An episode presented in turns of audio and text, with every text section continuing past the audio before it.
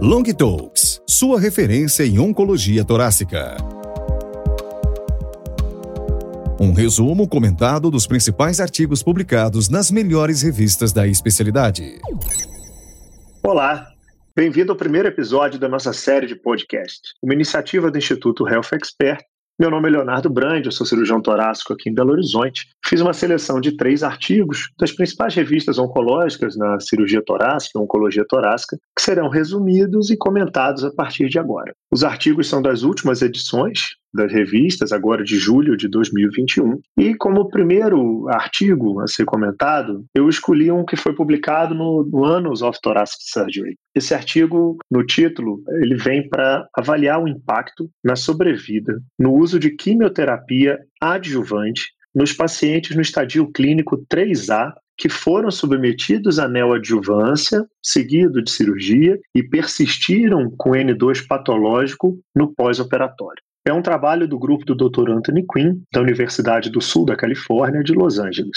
Bem, os pacientes no estadio 3, não pequenas células, a neoadjuvância seguida de cirurgia é o tratamento padrão recomendado. A recorrência à distância é a maior causa de falha nesse tratamento.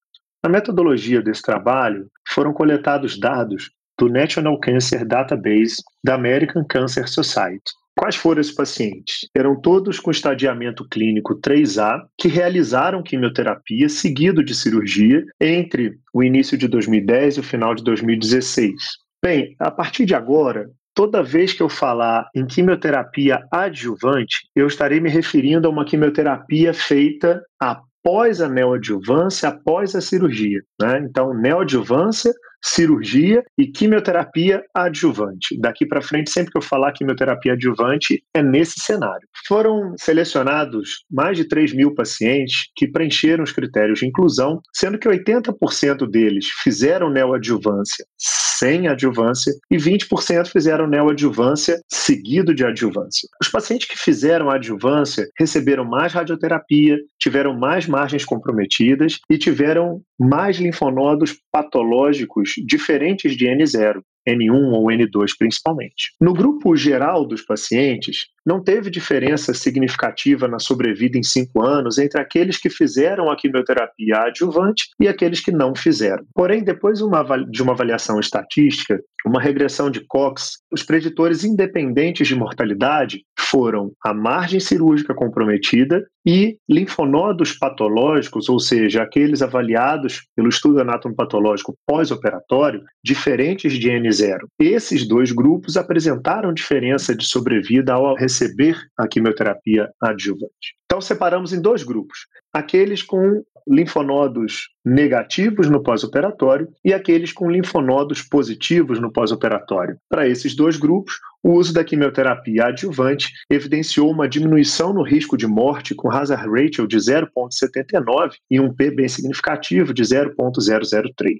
Como é que ficou a sobrevida desses pacientes, então, depois de fazer uma distribuição por scores de propensão? O benefício de sobrevida em cinco anos. Para aqueles grupos que receberam quimioterapia adjuvante foi para os pacientes que tinham linfonodos positivos no pós-operatório de 42 versus 37%, também com P bastante significativo de 0,04 como comentários desse estudo, é, podem haver algum viés de seleção dos pacientes, é, porque aqueles que foram operados e depois fizeram a quimioterapia adjuvante teriam uma condição clínica melhor do que aqueles que não tiveram condição de fazer uma quimioterapia adjuvante. Isso pode é, inter, interferir, né, influenciar na sobrevida. É, o ajuste dos grupos por scores de propensão e uma análise que foi feita é, avaliando os pacientes pós 90 dias da cirurgia tentaram diminuir os problemas de análise de banco de dados, de uma vez que às vezes podia ter ali mortalidade pós-operatória, então eles tentaram tirar esses viés né, do estudo. A presença de downstage no estudo ela foi bem relacionada com a literatura. A literatura mostra usualmente que pós-neoadjuvância o downstage stage esperado é cerca de 50% dos casos. No estudo, os pacientes que tinham estadiamento clínico maior que N0 foi 90% e pós-operatório, portanto, estadiamento patológico, foi de 46%. Então, muito semelhante aos 50% da literatura. Os achados desse estudo apoiam o conceito de uma resposta patológica maior como sendo um desfecho substituto importante visto que aqueles pacientes que tinham linfonodos N0 no pós-operatório não tiveram nenhum benefício com a quimioterapia adjuvante, ou seja, eles já estavam tratados. Um contra-argumento é o fato assim: eu fiz uma neoadjuvância com quimioterapia e esse paciente continuou com linfonodos positivos, porque uma mesma quimioterapia adjuvante vai trazer benefício? Mas o trabalho mostrou que houve benefício, pelo menos num grupo de pacientes que os linfonodos ainda eram positivos. Atualmente, os estudos com a imunoterapia neoadjuvante eles são desenhados da seguinte maneira: imunoterapia neoadjuvante, seguida de cirurgia, seguida de manutenção com imunoterapia. Então, pode corroborar esses achados de melhora de sobrevida com a quimioterapia adjuvante. Talvez até levante uma bola para o uso de terapia adjuvante com drogas, com TKI, por exemplo, como a gente viu no estudo da Daura. Então, será que pode ser incorporado nesse ponto? Você faz a neoadjuvância, opera, se ainda vem positivo e é um EGFR mutado, será que aí vale a pena entrar então? com o ozenitinib, são questões levantadas que esse trabalho eu achei bem interessante e que a gente pode pensar a respeito. Muito bem. O segundo trabalho selecionado foi o trabalho do European Journal of Cardiothoracic Surgery. E no título, ele traz uma análise de morbidade e sobrevida de uma segunda ressecção pulmonar para o tratamento de um novo câncer primário de pulmão. É um trabalho do grupo do Dr. Dominique Gossot, do Instituto de Tórax, lá em Paris. E ele começa o trabalho colocando alguns dados interessantes, que o tratamento cirúrgico continua sendo o tratamento standard para o câncer de pulmão não pequenas células em seu estadio inicial. Uma segunda neoplasia primária costuma ser evidenciada em seu estadio inicial, porque você vem fazendo segmento daquele primeiro tumor e acaba achando uma nova lesão suspeita, então um segundo primário costuma ser uma lesão inicial. E sendo assim, ela é passível também de tratamento cirúrgico. E é questionado nesse momento se a morbidade de uma segunda abordagem cirúrgica, frente a um possível tratamento como SBRT, por exemplo, seria justificada. E aí começam alguns detalhes que eu gostei desse artigo e acho interessante que se venha a ler o artigo original, porque tem algumas definições aqui que se fazem importantes. Então, a primeira definição é o que seria, então, um segundo tumor primário. E o artigo usa a definição que foi dada por Shen e colaboradores, publicado na Chest em 2007, onde diz o seguinte: em caso de uma mesma histologia, considerando o segundo primário, se localizado em lobos diferentes, sem comprometimento linfonodal mediastinal ou metástases sistêmicas. Agora, se ele tem a mesma histologia e está na mesma localização, o intervalo livre de doença deve ser considerado de pelo menos quatro anos. É tido como sincrônico se ele está presente ao mesmo tempo do tumor inicial ou aparece em menos de 24 meses deste. Então, aí ficou como definição do que seria segundo tumor primário e sincrônico e metacrônico. Muito bem, então os dados foram coletados no serviço do Dr. Dominique Gousseau entre fevereiro de 2009 e março de 2018, onde foram feitas mais de 3.800 grandes ressecções para tratamento do câncer de pulmão, e selecionaram aqueles casos em que foram submetidos a uma segunda ressecção devido a um segundo tumor primário, onde constaram então 52 pacientes como base para esse estudo. Agora indo para os resultados. A, a primeira cirurgia feita, feita para o tumor primário, 71% foi por videocirurgia. Dois terços das cirurgias foram lobectomias, um terço de segmentectomias anatômicas. E a linfadenectomia realizada foi a radical em 96% dos casos. Agora, na segunda cirurgia, que foi essa para o segundo tumor primário, permanece o mesmo número de cirurgia por vídeo, 75% foram por vídeo. Agora se inverte o tipo de cirurgia. Dois terços foram segmentectomias anatômicas, enquanto um terço foi de lobectomia. Quanto à linfadenectomia, ela só era realizada de forma radical caso o segundo tumor primário fosse do lado contralateral ao primeiro. Se fosse do mesmo lado, considera-se que já fora feito na primeira abordagem e só eram retirados linfonodos que, porventura, estivessem visíveis no campo cirúrgico. E o que foi visto? 36% de complicações, sendo que o escape aéreo prolongado e a pneumonia foram os mais frequentes na cirurgia para o segundo tumor primário. O escape aéreo prolongado ocorreu em 13,5% e a pneumonia em 11%. Contudo, de todas as complicações, mais de 70% foram somente grau 1 ou grau 2. As complicações ocorreram mais nas ressecções maiores, nas lobectomias e bilobectomias, do que nas sublobares, sendo 41% nas ressecções maiores e somente 28% nas sublobares. Um dado interessante, o adenocarcinoma foi o mais prevalente, isso a gente já esperava. 78,8% dos tipos histológicos eram adenocarcinoma. Mas eu achei curioso que somente um dos casos era um adenocarcinoma com padrão lepídico. E a gente sabe que o lepídico tende a ser multifocal, mas nesse caso somente um dos pacientes apresentava. Meio a meio foi sincrônico e metacrônico, sendo que dos metacrônicos, 88% eram contralaterais. A média de acompanhamento desses pacientes foi de 28 meses, portanto, a sobrevida em 5 anos foi estimada. E a estimada para o grupo todo foi de 87% de sobrevida em 5 anos. E quais os comentários que a gente pode tirar desse artigo? Então, a morbidade foi de 32%, que é uma morbidade semelhante ao que a literatura considera haver na ressecção de um primeiro tumor primário.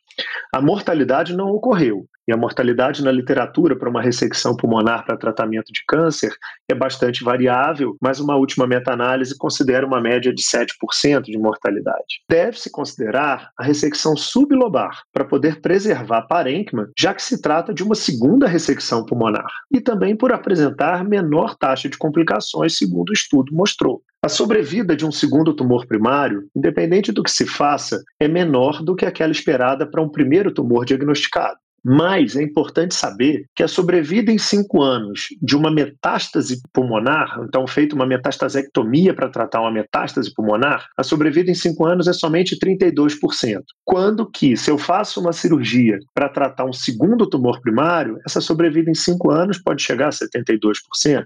Desse modo, é muito importante a definição se um novo nódulo que apareceu trata-se de uma metástase ou de um segundo tumor primário, de uma vez que os tratamentos serão diferentes e o desfecho clínico também será. Concluindo, a morbidade não é diferente de uma primeira cirurgia para uma cirurgia realizada para um segundo tumor primário. Usualmente tem um estadiamento inicial favorável, uma doença mais inicial nesse segundo tumor primário, e a segmentectomia, por ter uma menor morbidade e preservar parênquima, deve ser o procedimento cirúrgico de escolha nesses casos. E Terminando, o terceiro artigo selecionado foi um artigo do The Journal of Thoracic and Cardiovascular Surgery. E o que traz no título eu acho bastante interessante, que é a comparação do uso de opioides pós a realização de lobectomia, comparando entre cirurgia aberta, cirurgia por vídeo e cirurgia robótica. É um trabalho do grupo do Dr. Ravi Rajahan,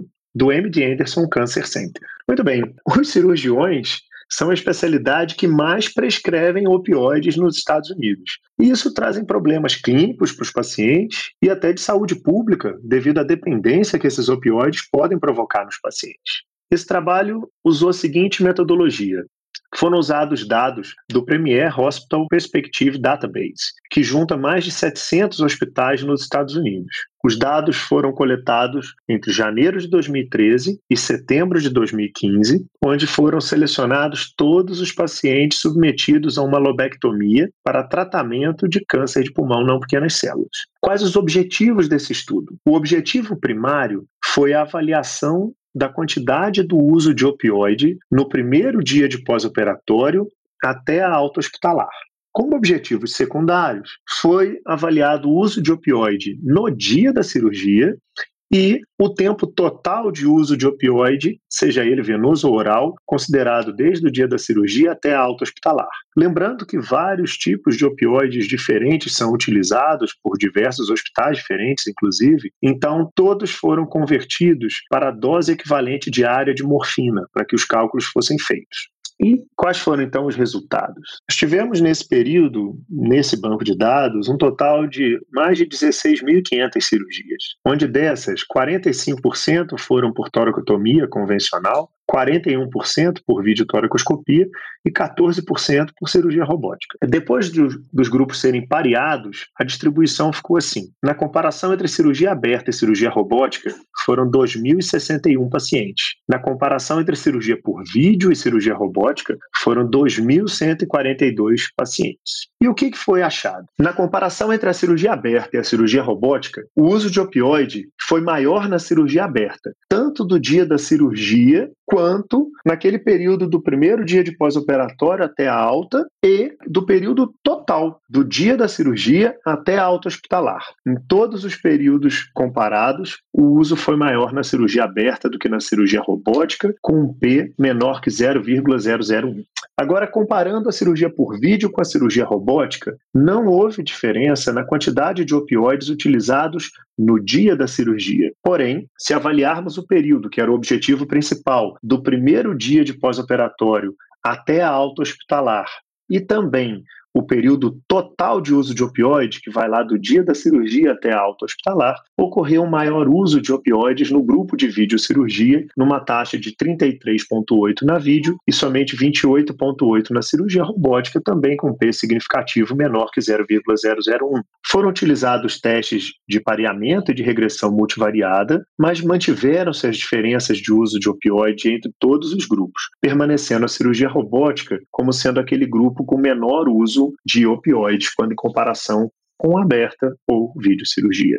Quanto aos analgésicos não opioides e aos bloqueios anestésicos, o trabalho não mostrou diferença entre os grupos. Porém, tem uma ressalva que esse dado ele não estava tão claro nos registros quanto ao uso de opioides. Então, acho que vale muito comentar sobre a questão da cirurgia minimamente invasiva, que tanto a vídeo quanto a robótica diminuiria a questão da dor do paciente por levar a um menor trauma cirúrgico. Mas a cirurgia robótica é colocada como uma cirurgia exclusivamente por portais e tem a questão do centro remótico dos trocáteres do robô, onde a introdução no espaço intercostal com o centro remoto no local adequado diminui a pressão sobre o nervo intercostal, o que diminuiria a dor do paciente nesse pós-operatório também. E quais seriam as limitações desse estudo? Primeiro que não foi avaliado o uso de analgésico pós a alta hospitalar, considerando que o tempo médio de internação de 3 a quatro dias. Então, tem um período de pós-alta que o paciente ainda vai para casa com esses analgésicos e isso não foi avaliado. A segunda coisa é que o uso de opioide não indica necessariamente que o paciente teve mais dor. Não foi usada uma escala de dor para avaliar quem sentia mais dor, quem sentia menos dor. Porém, não dá para negar que é uma medida indireta, que é possível inferir que aquele paciente que usou menos opioide também teve uma menor dor, ok? Uh, existem variações de incisão e quantidade de portais utilizados na videocirurgia entre os diferentes cirurgiões e até mesmo na cirurgia robótica, no posicionamento dos portais, uh, isso também não foi considerado. Mas é um trabalho que, pela metodologia proposta, é possível concluir que a cirurgia robótica utiliza menor quantidade de opioides do que a cirurgia por vídeo e do que a cirurgia aberta, principalmente se considerarmos o primeiro dia de pós-operatório até a alta hospitalar. Esses foram os artigos selecionados para apresentar nesse primeiro episódio. Espero que eu tenha conseguido estimular a sua curiosidade para ler os artigos originais, formular suas próprias opiniões e tecer seus comentários. É isso, até o próximo episódio.